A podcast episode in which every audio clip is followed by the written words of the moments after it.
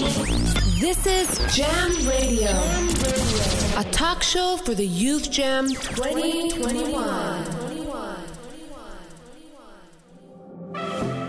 この番組はホーリネス教団の中学生高校生世代を中心としたユースたちの話し場聞き場をコンセプトにホーリネスのユースたちが今考えていることやハマっていること世間話から神様とのストーリーなど様々紹介しゆるく雑談形式で語り合っていく番組ですまた、ジャムラジオでは2021年夏に行われるユースジャム関連情報を中心に、教団、教区で行われている集会、イベント情報なども発信していきます。Welcome to Jam Radio, hosted by the Junior Youth Directors. Sit down,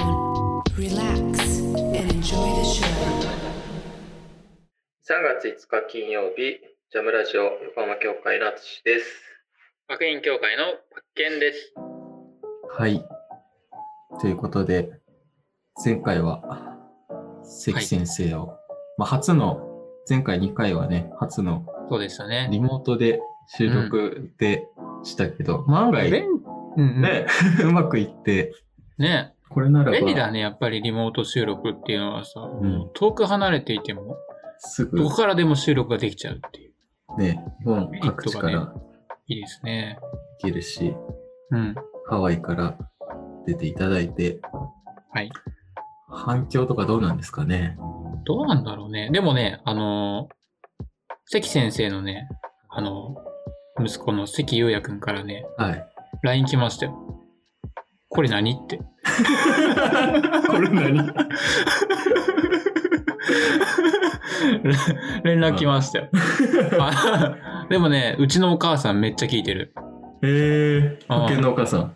そう。あへの、ー関先生と先輩後輩関係もありまあしたからあ、言ってたよね。同郷ですからね。そうですよ。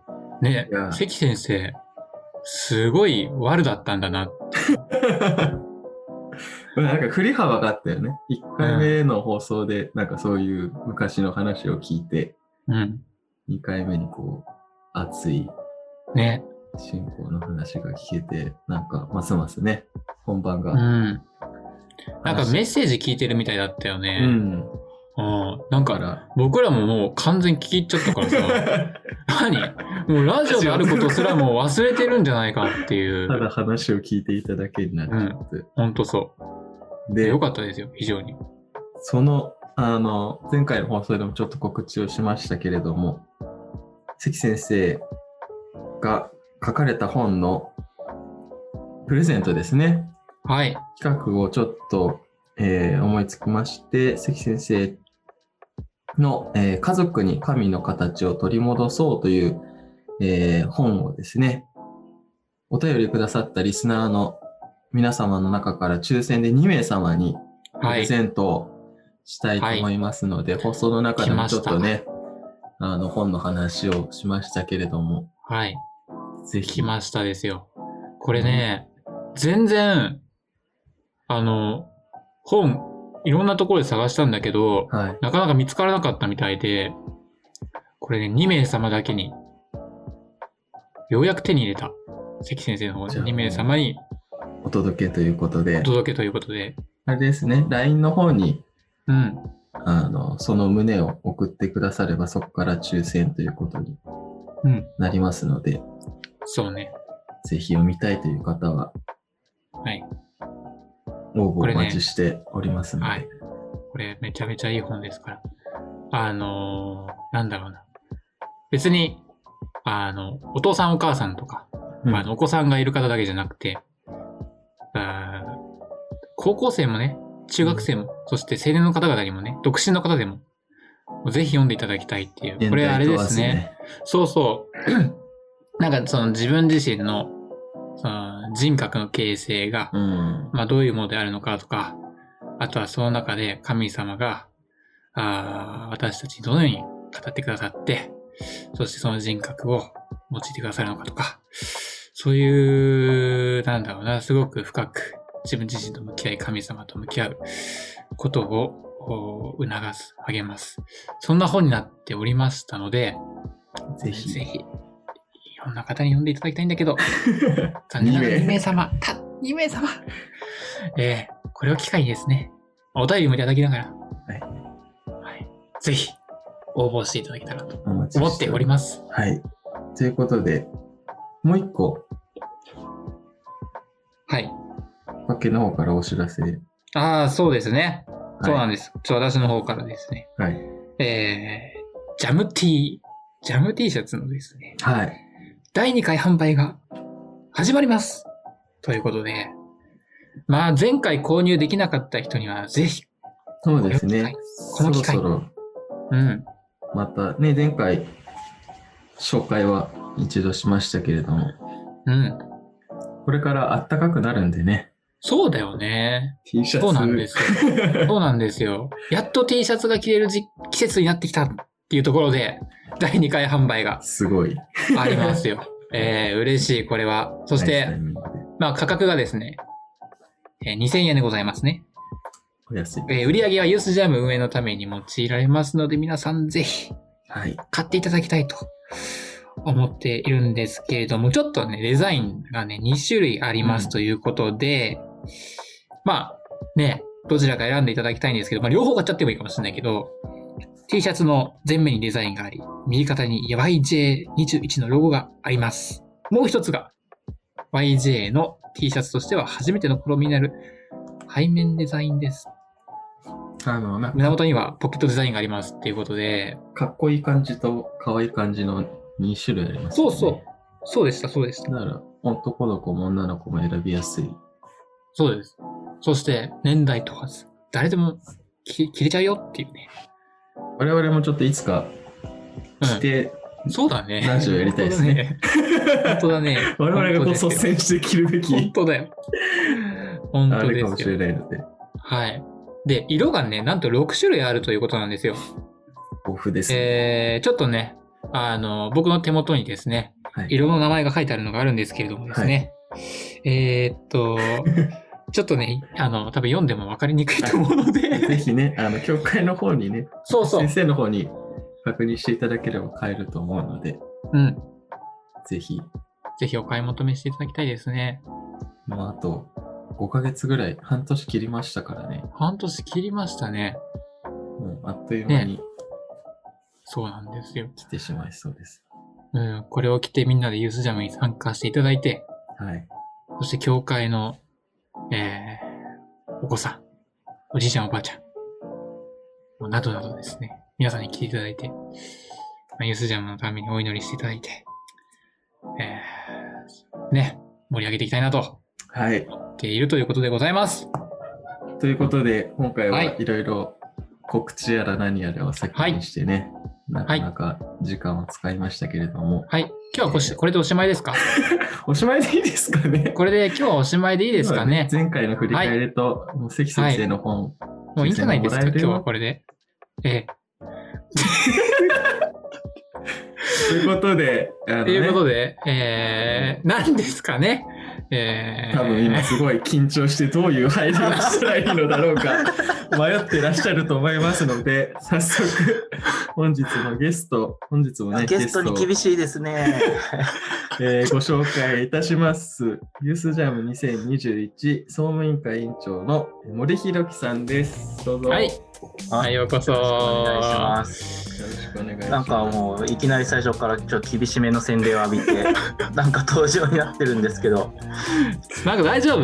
すげえ緊張してるの伝わってるんだけど大丈夫？いや、緊張してますよ、こんな最初からこう、お さっきまで手並み拝見みたいな振られ方をしてですね、大丈夫かな英検に物を言わせてブンブン来るなって思って、まあ、おりますけれども、いやいやいやいや、もう、ちょっと、よろしくお願いします。まあ、よろしくお願いします。もうなんか僕もね、なんかもう、いつも、いつも一緒にいる人なんですよ、この方は。だからなんか非常に。最初に自己紹介を。そうです、本当に自己紹介してください。お願いします。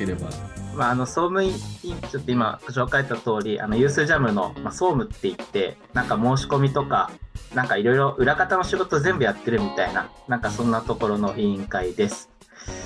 でまあ後で紹介させていただくんですけどなんか奨奨学金とかなんかそういったことも始めようとしているっていうまあまあ裏方ですっていうところですね。でもう一つ、あの、まあ、パッケンと淳とは結構中1とか、まあ、パッケンとは同じ教会だったりする、まあ、幼馴染というか、なんかそういうところがあってですね、まあ、そういう感じですっていう。我々すぎるな。幼馴染。そういうわけでしょ。3人同い年ですからね。あそうそうそうですね。そうなんだよね。同級生ですね、我々。まあ、そういった、なんか昔、じ実際パッケンどうだったのとか、あ、ちょっと僕思ってることがあって、え、ちょっとこのもう、もうそういう話するちょっと待って、お前さ。ぶっちゃけっていうのをやっぱ一つの大きいテーマにしてるじゃないですか。まあそうですね。まあそうですよ。ね。はい。でなんか僕ちょっとラジオしっかり、僕ヘビーリスナーなんですよ、このジャムラジオの。ありがとうございます。でも一言一句漏らさず聞いてまして、ちょっとパクケイチ君のですね、あの、イメージがあまりにも良すぎるなと。あ、そうなんです中か。高生の時のぶっちゃけなんですから、もっと悪いことたくさんしてますよねと。そういったことを一つずつつまびらかにするっていうこともちょっと考えてですね、あの、今回出させていただいてます。よろしくお願いします。いや、もう本当に。それがラジオに出る。いや、本当に一番出しちゃいけない人だと思ってるから。すごいな前前回との振り幅がすごいですね。いや、もうすごいそうそう。そう。昨なんかも日、なんか先日関先生の放送を聞いて、う、もうあの聞きながら確かに僕もさっき言ったように聞き入っちゃったんですけどこの後僕が出るのはちょっともうあのもう胃に穴開くかなと思ったんですけどもうそんなことは忘れて、まあの楽しく。おっしゃってたことは心に留めつつでもちょっと違う感じであの本当のぶっちゃけっていうタイプにしていこうかなと思ってます。そうね、なんか今回すごい、あれだね、バラエティ要素がね、多分詰まり、詰まっていくような、そう、笑い番組になっちゃうんじゃないかなっていうこともね、僕の中で心配で仕方ないですけど、えそういう番組でしたっけ？そういう番組だったっけ？まあそういうまあ、ぶっちゃけですから。そういう回があったのね。。ええ。はいじゃあはいはい。そうですね。まあよろしくお願いします、今日は。お願いします。聞きながら時折パッケンのそういう暴露話がありつつということで。ちょっと俺が緊張してきた。いいことだはいよ。じゃあその昔の話とかから聞いた方がいいのかな？そうだね。学生時代。うん。ひろきが、まず、なんで、教会にうんつながったりとか、来たのかっていうところから、ちょっと聞いていきたいなっていうふうに思うんですけれども。ああまあ、僕はもともとその、アトシとかパッケみたいなクリスチャンホームではなくて、うんまあ、ふごくある、あの、いわゆる普通の日本にある家庭、なんか七五三では神社行くし、結婚式は教会でやり、えーお葬式は、えっ、と、お寺？あ、仏教式でやるみたいな、なんかそういう家庭に生まれまして、で、ちょっと、小2ぐらいの時かな、まあ、弟がちょっと亡くなるみたいな、まあ、そういったことがあって、まあ、そんないろんな、まあ、そういったことが重なって、まあ、母親が教会行き始めたんですよね。うんうんで、まあ、その理由も、まあ、教会が近くにあったからっていう理由でうん、まあ、教会行き始めて、で、それに僕も、まあ、小学校の頃からずっとサッカーやってたんですけど、まあ、試合がない日曜日は、まあ、家に一人に置いておけないみたいな、なんかそういう感じで連れて行かれてたっていう。で、まあ、そこで、まあ、パッケンとかと会ったっていう、最初、教会に初めて行ったのはそういう感じですね。うん。小学生？小学何年生ぐらいいや、2年生ぐらいの時に1回だけ教、1回か2回ぐらい教会行って、うん。それまで家のすぐそばに教会があるんですけどあ、その当時はブロック塀で囲まれてて、結構やばい場所だと思ってたんですね。教会が？そうそうそう。なぜか日曜日になると車がわーって集まって、気づいたらわーってなくなってるっていう。しかもそれが日曜だけ。あ限定された時間でしかも。そうそうそうそう。あ怪しいことやってんじゃないかみたいな。そうそうそうそう。しかもブロック塀で囲まれて、まあまあ小学生からじゃなんかよく見えない感じだったからそ、うだ。そうだ。昔は。えー最初はそんな感じでした。うんで、しばらく行かないで、小学6年生ぐらいの時に、またなんか、なんでだろうかわかんないけど行き始めて、で、そこでパック犬とかと、まあ、ちょいちょい話し始めたかなぐらいの。あそっか、じゃあかん、一回初め、え初めて来た時から、ま、ちょっと感覚が空いて小6ぐらいに来たんか。覚えてる限りはなんかそんな感じかな。ああそれ自分の意思で行ったの？小6の時。お母さんに連れられてあの、まあ家近いから、家で友達と遊ばない時とかは、うんまあ何もしないなら行くかみたいな。へーなんかそれぐらいの感じでこう行ってました。うんまあ教会楽しかったんですよね。なんかパッケンうんが、あの、あの、ブヒーっていう CS の先生の話してたと思うんですけど、僕もそれ結構楽しくて、うん。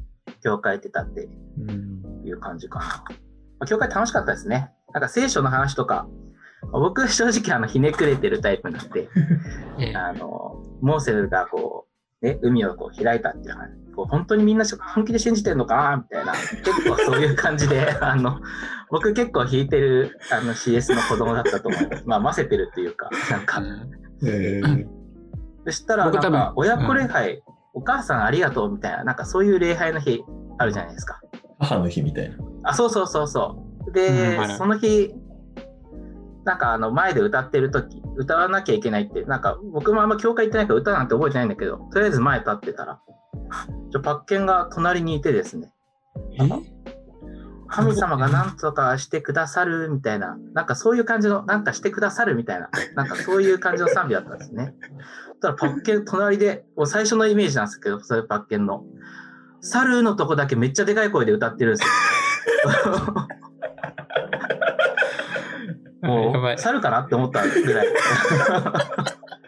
それが多分僕最初にパッケンとあった思い出ですかね。全く覚えてねえや。よく覚えてんな。小学生？小学小学生だね小6とか多分いや、小学生、絶対しょ、あのさ、その、ね、今日母の日とかになると、CS の子供たちがみんなの歌ったりね。回収の皆さんの前で賛美をするっていうのが、毎年の恒例だったわけですよ。で、俺 CS の時は、もう本当に賛美を歌うっていうのが嫌すぎて、うん本当に嫌だった。あの、もう、なんか、歌わされてる感が嫌だったんだよね。うん、それ多分、ふざけたんだろうな、そこで。そこを。だけ 反抗したんだ。なんか猿を強調したなと思そうそれがパッケンとも多分最初の出会いで、だったような気がしますね。う。うん。そっから中学生？そう、中学生になって、で、なんか、ちょいちょい、教会、中高科っていう、なんか、うん。あったんですけど、9時ぐらいからやるやつが。で、それを行っていて、で、なんか、あの、前のエピソードにも話あったけど、大島泉の家のキャンプがあったんですよね。夏とかね。で、そうそうです。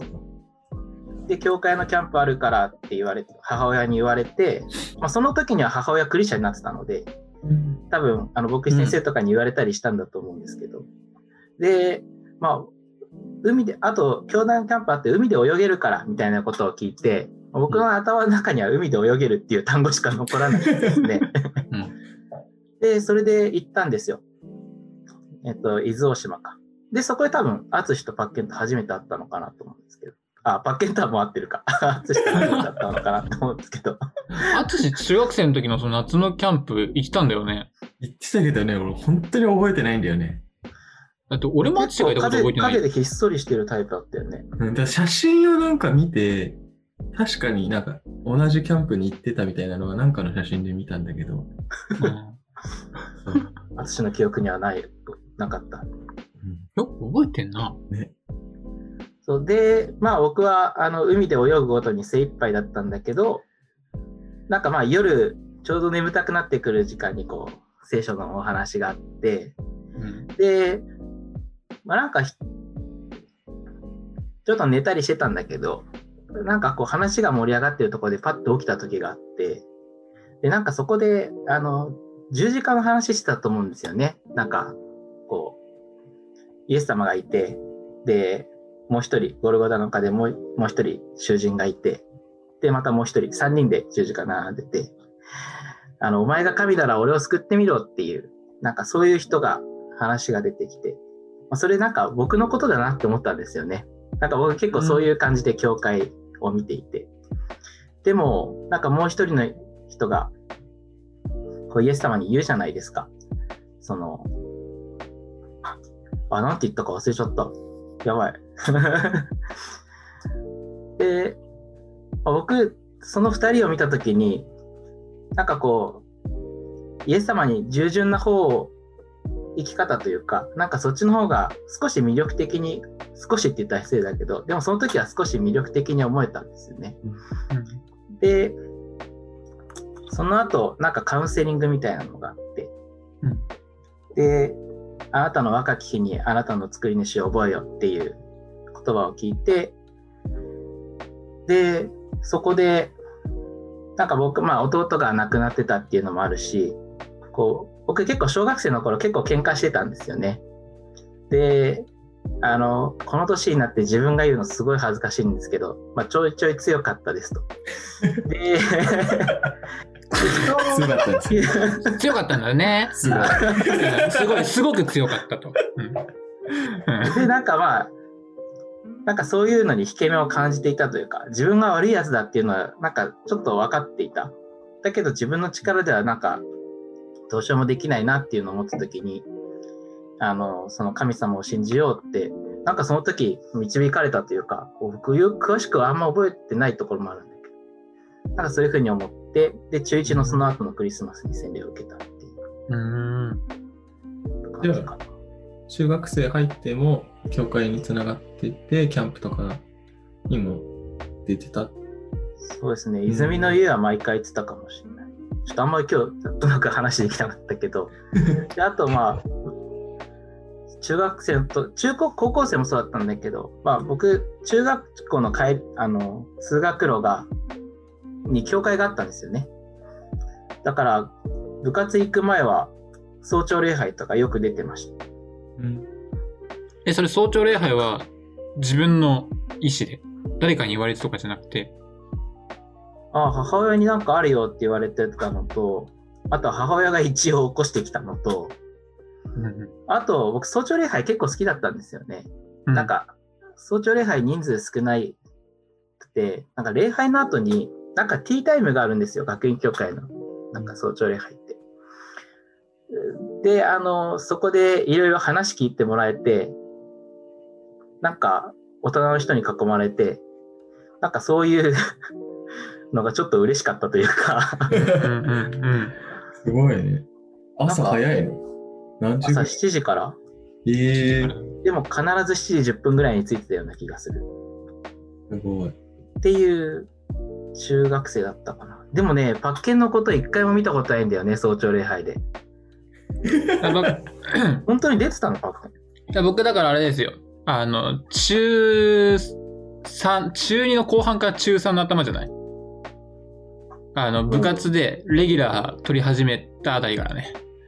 あ日曜日の試合があったりとか練習試合があったりと、あった時は行ってましたけど、もうね、もう今、ひろきは、あー今、ズームで顔見てますけど、お前来てないやろっていう顔をすごいしている っていう、何か言いたげなの伝わってきますけど、まあまあ、そういうことにしといてください。お願いします。お願いします。なるほど、なるほど、なるほど。まあまあ、でもそんな感じでしたね。で、パッケンと、なんだ、教会で会った時は、ひたすらなんか野球やってた記憶がある。そうだね。うーん。そうだね。うん。そうだね。ずっとやってたよね、野球ね。やってましたね。芝いい大人になってからもやってたよね。大人にね。そうね。うん、ずっとやってた。パッケン最近野球やって窓、教会の窓ガラス割ってるもんね。え、もうその話してるもうその話してる？すごい。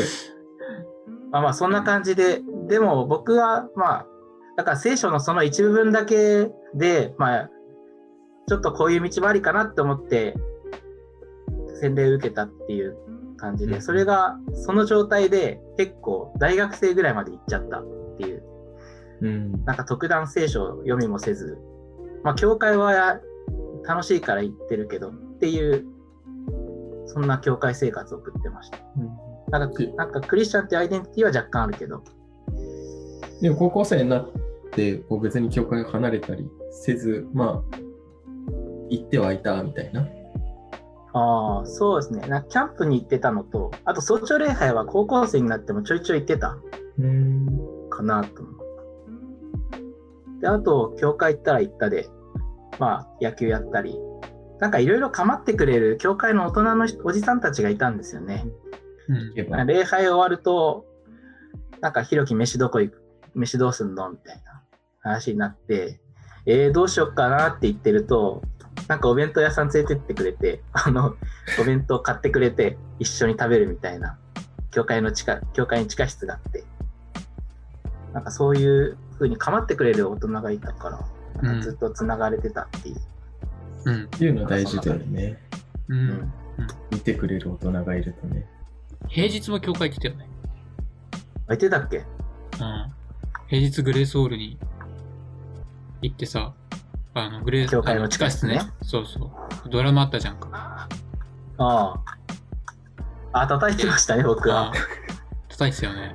僕、高校あのさ、中学校まではサッカー部やってたんですけど、高校からあの音楽部みたいな、ブラスバンドみたいな部活に入って、で、なんかパーカッションっていう、なんか打楽器系のなんかチームみたいなのがあって、なんかそうやってたんですけど、そこからドラムをやるようになって、まあ、高校の2年間だけですけど、で、それで、まあ、平日行ったりしてました。すごい。平日の。そう、教会にドラムがあったんで、あの、借りるっていう感じで伝えてた。なんかあそこが一つの高校生時代の居場所みたいなところだった気がするけどね。ああ、それずっとたむろしてましたね。うん。あいいよね。そういうところが一つあると。あのー学院だからさ、収容生もいたりしてさ、若いお兄ちゃんとかいっぱいそうそうそう。あの、ね、一緒に遊んだり、話聞いてくれたり、一緒にたむろしたりしたよね。うん。収収容生よく遊んでくれましたね。うん。なんか一緒にサッカーしたりとか、野球したりとか、音楽したりとか、話聞いてくれたりとか、話してくれたりとか。そういうのありがたかった。そうだね。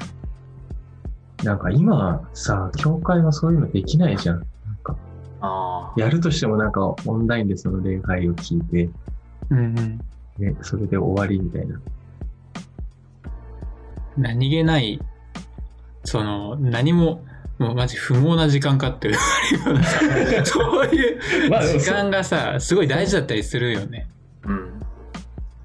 なんかそういうのを通して、今中高生とか、どういう状態なのかなとか、うんなんか伺い知ることが、前はできたけど、なんか今そういうのが全くないから、うん。難しいなって思いますね。やっぱそういう意味では、ユースジャムオンラインでやる意味あるなっていうふうにも思うけど。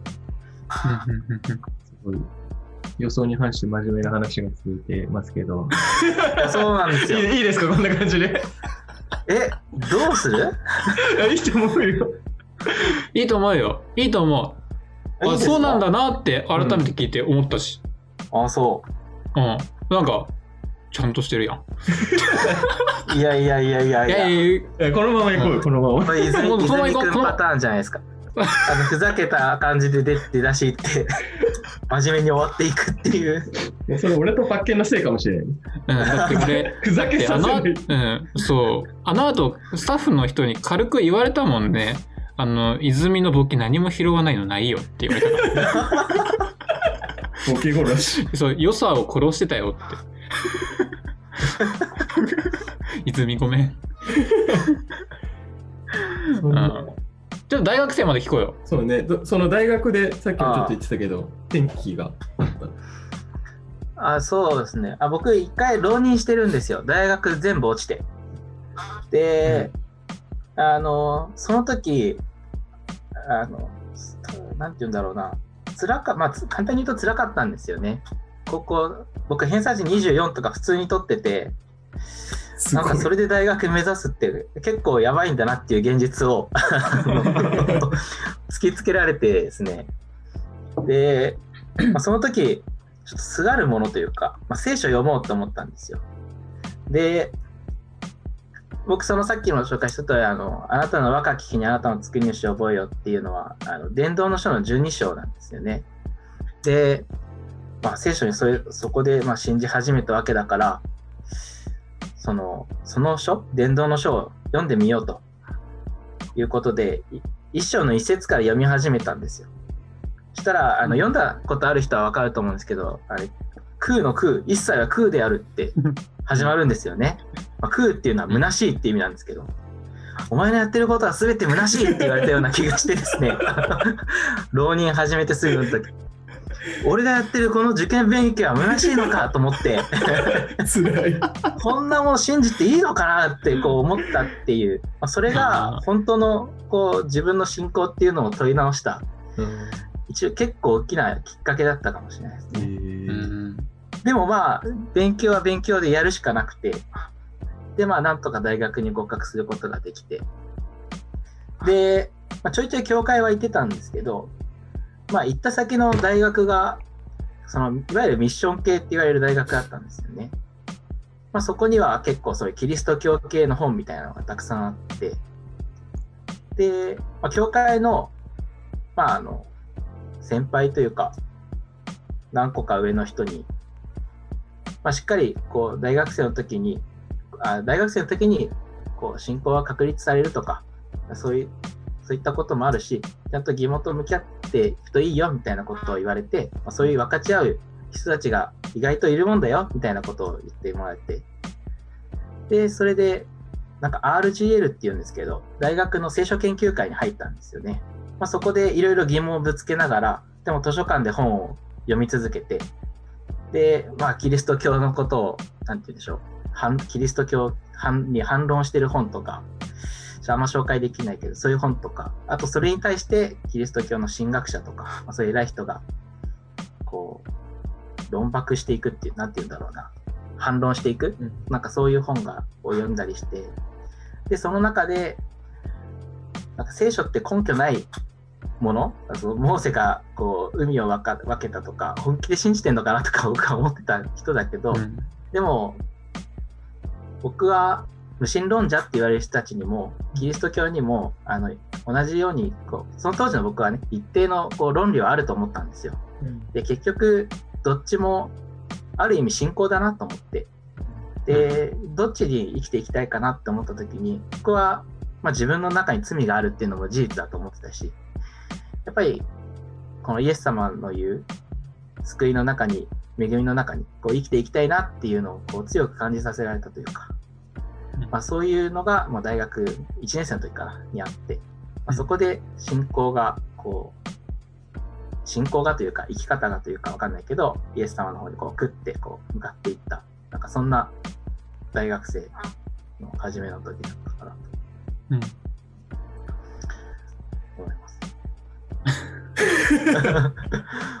なんか聞き入っちゃったね。うん。大学生になってから、あ、ひろきもあつしも、あと我々も、私も、結構関わりが深まって、特にあつしはね、うん。深まっていったんじゃないかなって思うんだけど、どうですか？あつしから見た、ひろき、イメージ、印象。大学生になってからでしょ？ちゃんと認識したの、森ひろき。そうだね。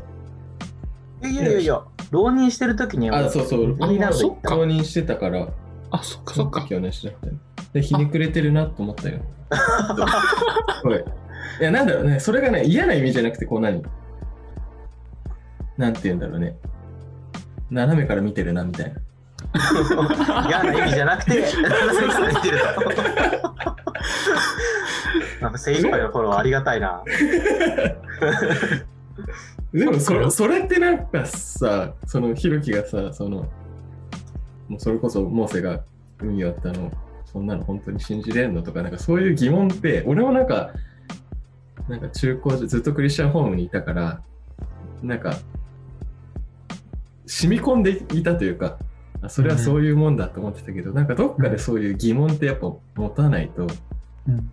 揺らいじゃうよね。うんうんうん。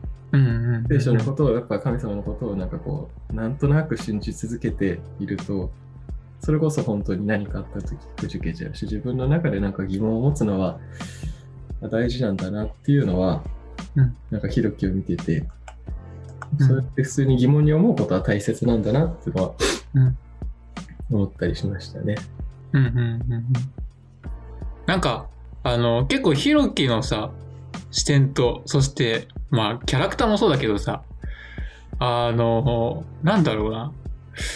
結構、僕ら世代、あの何人か、あー仲のいいメンバーいたけども、いつも、あの僕らにあ考えさせられることを、キロキの視点から思わされるというか。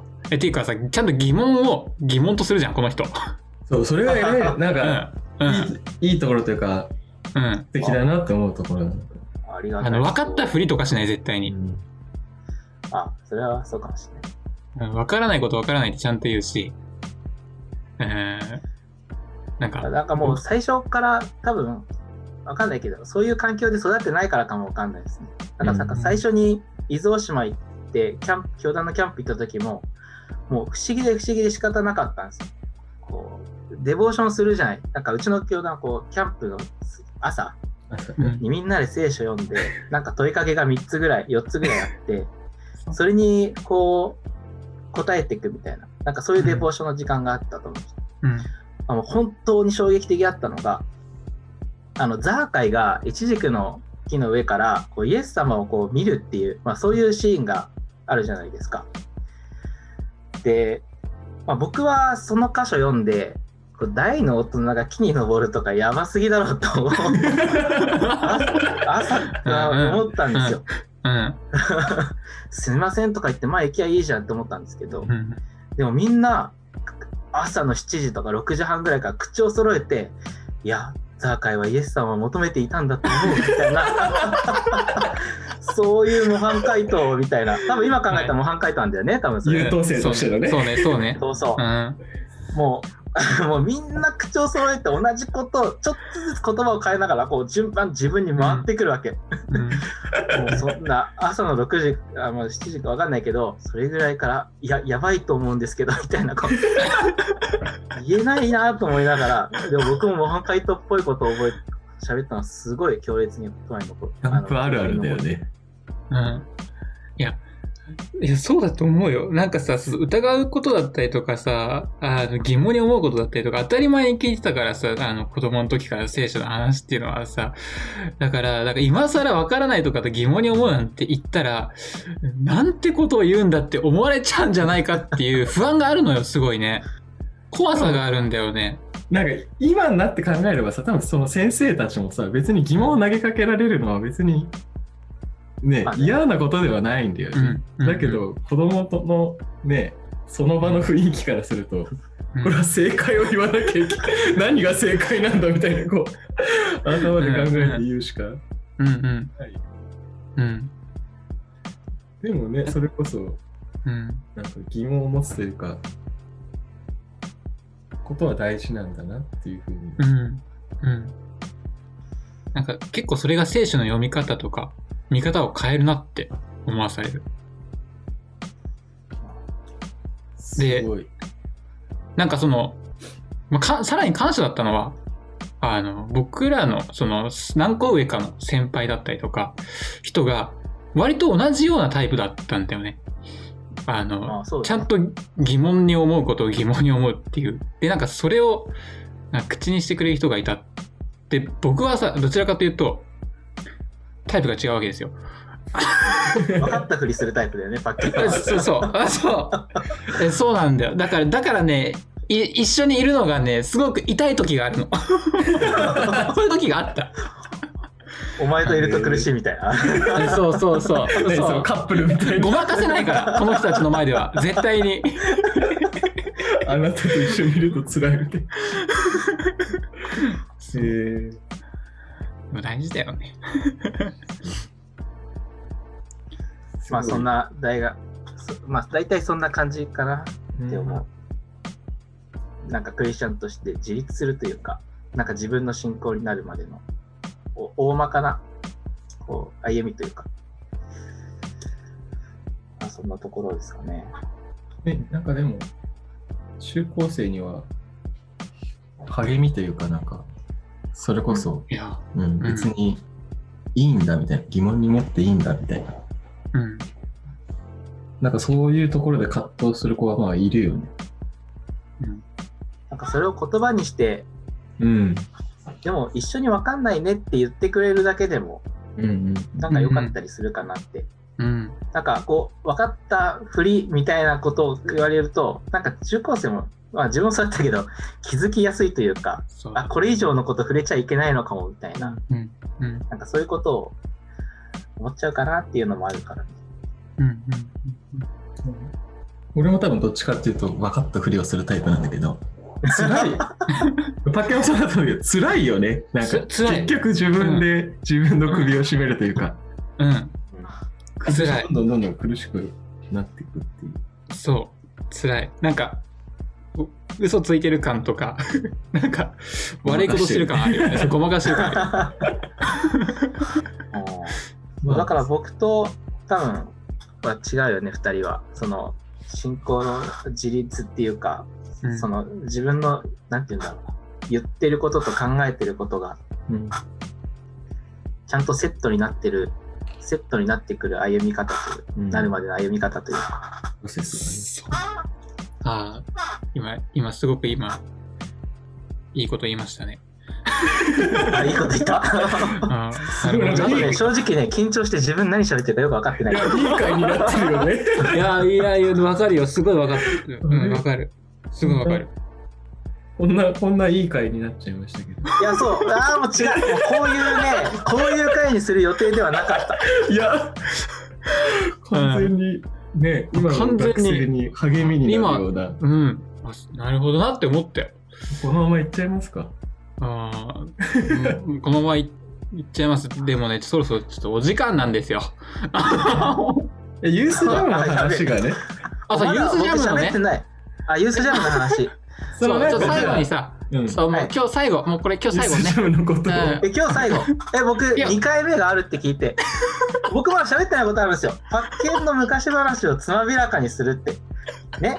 パッケン、すごい人だったんですよ。高校1年生2回やってるんですよ。わかったわかったわかったわかった留年してちょっと待って、ちょっと待って、ちょっと待って、ちょっと待って、ちょっと待って、お前ちょっと待って、先にお前、お前、お前、お前、ちょっと待って、わかった、どんな2回目出すから。したらそうなるのか。ちょっと待って、時間も時間なので時間も時間だから2回目出すから。出すから、あ、ちょっと黙れちょっと黙れ、お前は一旦。ユースジャムの話をねあ、はいはい。なんか総務って裏あ、方のはい。そうですねを。してるって言ってましたけど、なんかお話しすることがあれば裏方 お話しすることあります。はい すいません下手なふりであえっとですね、あのユースジャム奨学金っていうのをこと今回のユースジャムから始めようと思ってるんですよ。はいで、これ何かというと、今までのユースジャムでは、この行きたくても、こう、やっぱり折り線でやってた、東京でやってたので、飛行機代とか、新幹線代とか、高くて行けないっていう人たちを助けるために、交通費サポートっていうのをしてたんですね。ましたねでもある一定以上の金額を超えたら全部こうユースジャムのところから出しますよっていう風にやってたんですけど今回はオンライン集会ですと。はいで、まあ、交通費はかからないけどでも参加するにはこうパソコンとかタブレットとかスマホとかないと参加できないじゃないですか。そうですだからそういうこものがない人特に中高生の年代の人うんが一人でも多く参加できるようにっていうことで、でまあ、他にもユースジャム以外にもオンライン集会とかやってるので、まあ、そういったところにもどんどん参加してもらえるようにっていうことで、まあ、そういった、ね、パソコンとかかスマホとか買うためのお奨学金ということで、1万円っていう金額ではあるんですけど、ちょサポートさせていただきたいなと思ってるので、こうじゃんじゃん申し込んでほしいなと思ってます。っていうアピールなんですけど、でもなんか、ちょっと名称をつけたのに申し訳ないんだけど、奨学金っていうとなんかやっぱちょっと硬い感じするかなと思ってて、なんかこう、教会だとさ、あの僕、大島行った時もあったんだけど、こう、援助してもらうと証を書かなきゃいけないとかあったと思うんですよね。なんか。そういう、あと教会に行ってないとやっぱ奨学金もらっちゃいけないんじゃないかみたいな。最近ちょっと行けてないけど。まあみんな行けてないから大丈夫なんだけどね、今回。こういうとこだよ、ボケ拾わないの。もうね、もう疲れちゃった。そう 笑い疲れてるで？はいはあで、でって。い。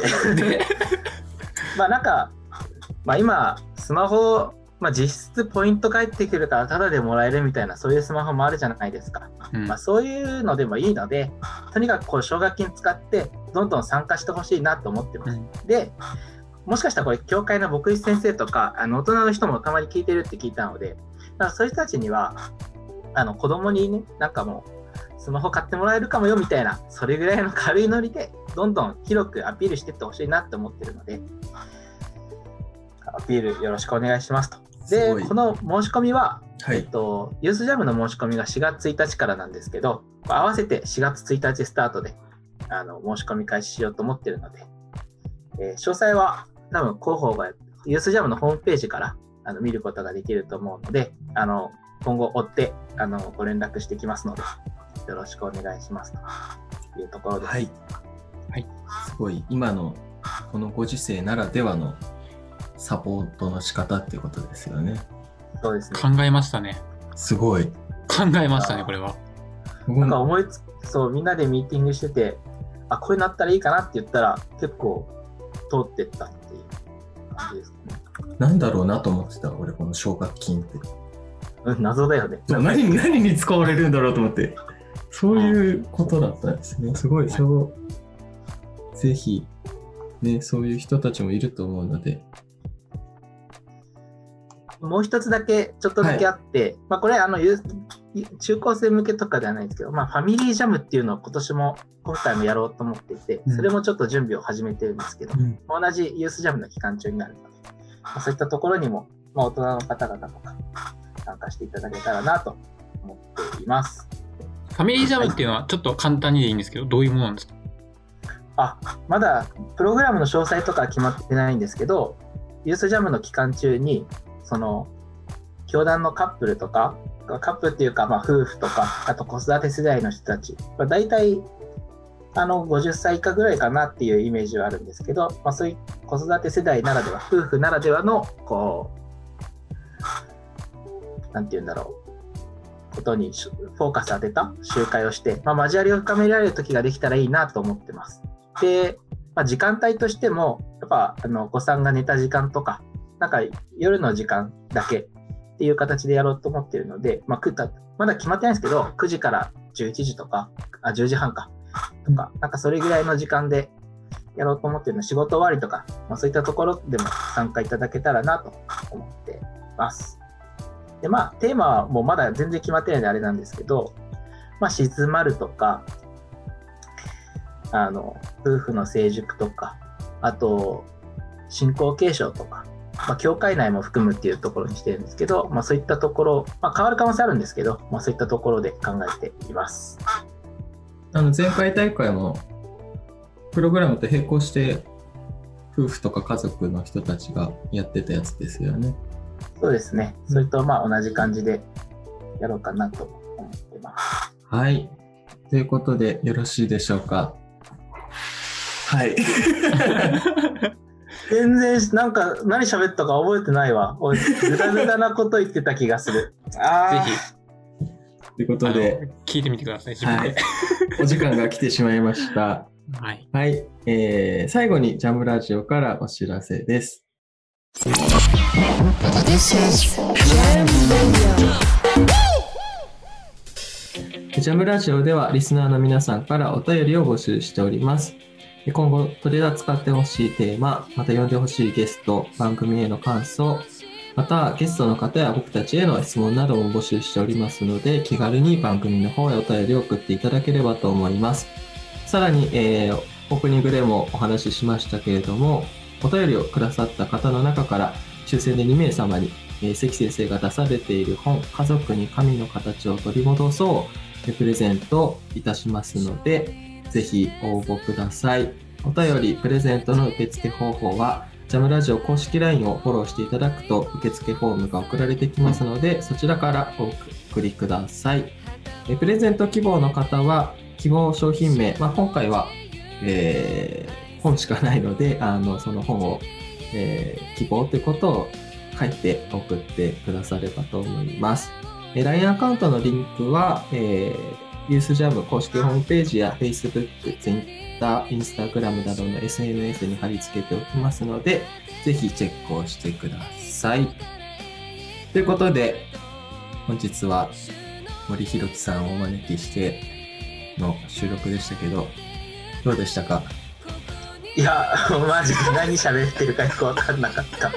いや、なんかね、救いの話のところとかを僕もうちょっとちゃんと話す予定だったのにまだまだ話していなかった。